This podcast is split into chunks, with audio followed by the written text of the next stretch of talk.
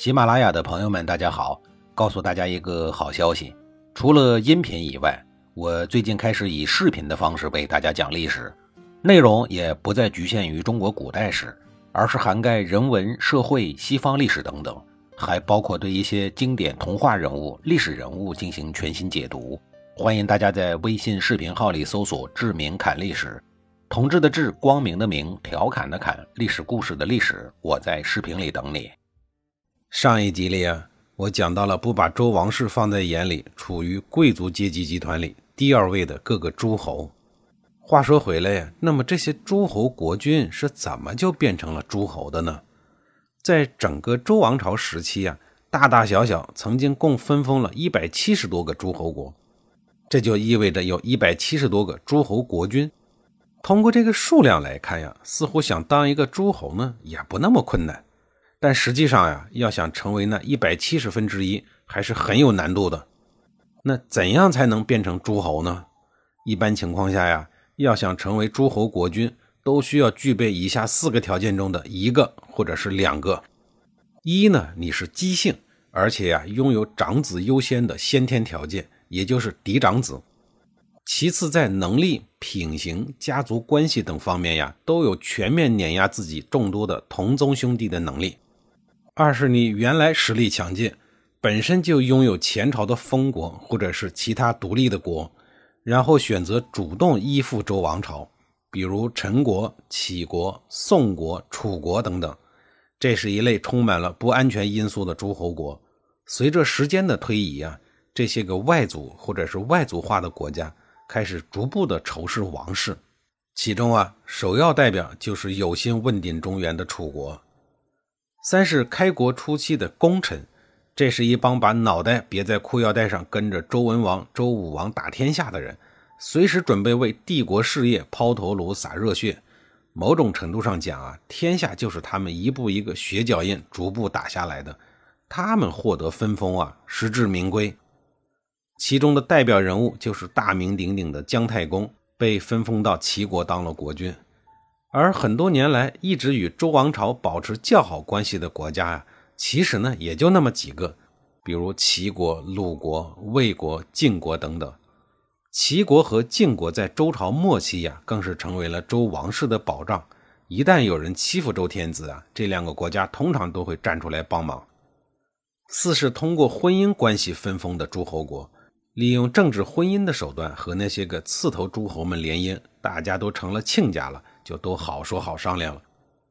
这样做的好处就是免得兵戎相见呀。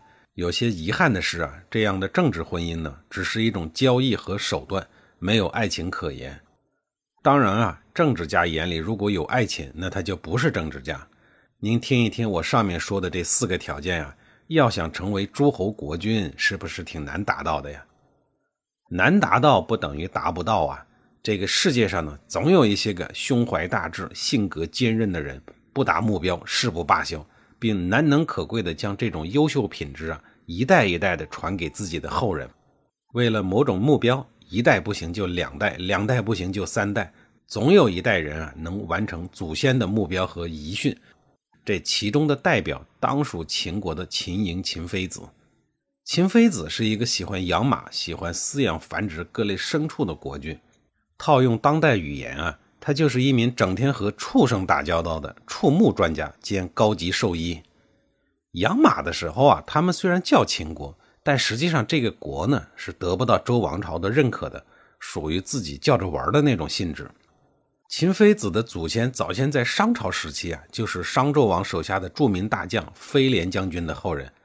在殷商时期啊，这个家族就负责对付西戎这个恶邻，也就是戎狄人。并肩负着商朝整个西北地区的安全重任，属于世代辅佐商朝的家族。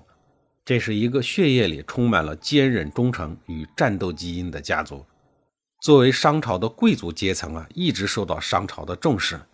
随着商朝的灭亡，秦人呢也随之进入了家族历史的最低谷。周王朝建立已经一百七十六年了，这个忠诚的战斗家族啊，还是得不到周王室的重用。一直被周王朝安排在西北地区，干着他们最擅长的工作，也就是养马，顺便饲养牛羊，为朝廷供应牛羊肉。时间推进到公元前八七零年左右，也就是周王朝第八任天子周孝王的任上，事情才出现了转机。由于秦非子养的马高大强壮、孔武有力，在与老敌人犬戎人的交战中啊，发挥了至关重要的作用，受到了周孝王的关注。因为养马有功啊，就封秦国为周王朝的附庸。附庸是什么意思呀？就是附属的意思啊，连观察员国都不如，既算不上亲，也算不上大夫，那更甭说诸侯了。附庸的封地位于秦川东岸之地，不足五十里。大概的位置呢，就在今天的甘肃省清水县的境内。其实啊，即便到了两千多年以后的今天，甘肃省的清水县呀，应该也不是一个发达的地区，更何况是两千八百多年以前了。那一定是一个荒芜偏僻、黄沙漫天、整日与恶灵为伍、令人头皮发麻的是非之地。到了公元前八二一年，也就是被封为附庸之后啊，他们又苦熬了四十九年。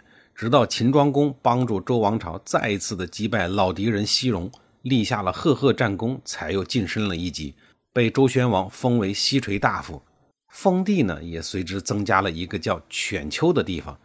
再后来，因为秦襄公率兵救周平王有功，这才被封为诸侯，又增加了一块封地，也就是岐山以西的一块地方。自此啊，秦国才正式成为周王朝的诸侯国。秦国人历时二百七十六年，经过十几代人的持续努力，救周王室于危难之中，才终于有资格成为诸侯国。晋级的道路啊，可以说是曲折的，时间呢是漫长的。如此看来啊，要想成为那一百七十分之一，是不是很难呢？成为了诸侯国的国君之后啊，周王朝会给你封一个爵位，爵位一共分为五个等级：公爵、侯爵。伯爵、子爵和男爵，如果你的资格达不到封爵位的级别，那就只能是附庸。秦国就是从附庸这个级别上逐步爬到了伯爵这个三等爵位上的。然后呢，根据你爵位的等级呀，封给你相应的土地。公爵作为最高等级的爵位，有些呀封给了前朝的后裔，另外呀只封给皇亲国戚与极少数的功臣。公爵的封地是一百里。侯爵为超品，即为超过一品之一，功勋卓著的人才能获得这个爵位，也是封地百里。比如姜子牙的齐国就是一个侯爵国，因此啊，齐国呢其实只是一个方圆一百里的地方。伯爵封地七十里，秦国的十几代人经过了二百七十六年的持续不断的努力，换回的呀是一块方圆七十里的封地，外加一个爵位的称号。子爵和男爵级别的诸侯国，那么你的封国面积啊，就只有方圆五十里。如果你是一名豪情壮志、志在千里的国君，这点面积是不是有点太小了呀？和周边国家的矛盾是不是就要来了呀？该来的总会来啊，别急，精彩呢，我们留在后面。封爵制度啊，华夏民族自商朝、周朝时期就开始执行了。这项古老的政治制度啊，一直延续到清朝结束。中华民国成立以后啊，才正式废除了一切的封爵制度。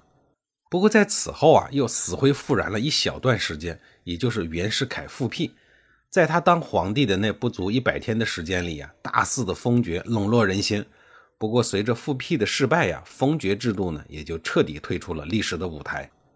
开历史倒车的人呀是不会成功的。也许是我华夏文明太过灿烂啊，或者是我们的影响力太强大。华夏大地周边的一些个邻近国家呀，也纷纷采用了封爵制度。二十一世纪了，我们的近邻日本和欧洲的一些个国家呀，还在使用封爵制度。这一集里啊，我讲完了周王朝贵族阶级集团里第二位的诸侯成长之路和爵位的介绍。在下一集里啊，我给您讲一讲周王朝贵族集团里处于第三位的大夫是怎么一回事儿。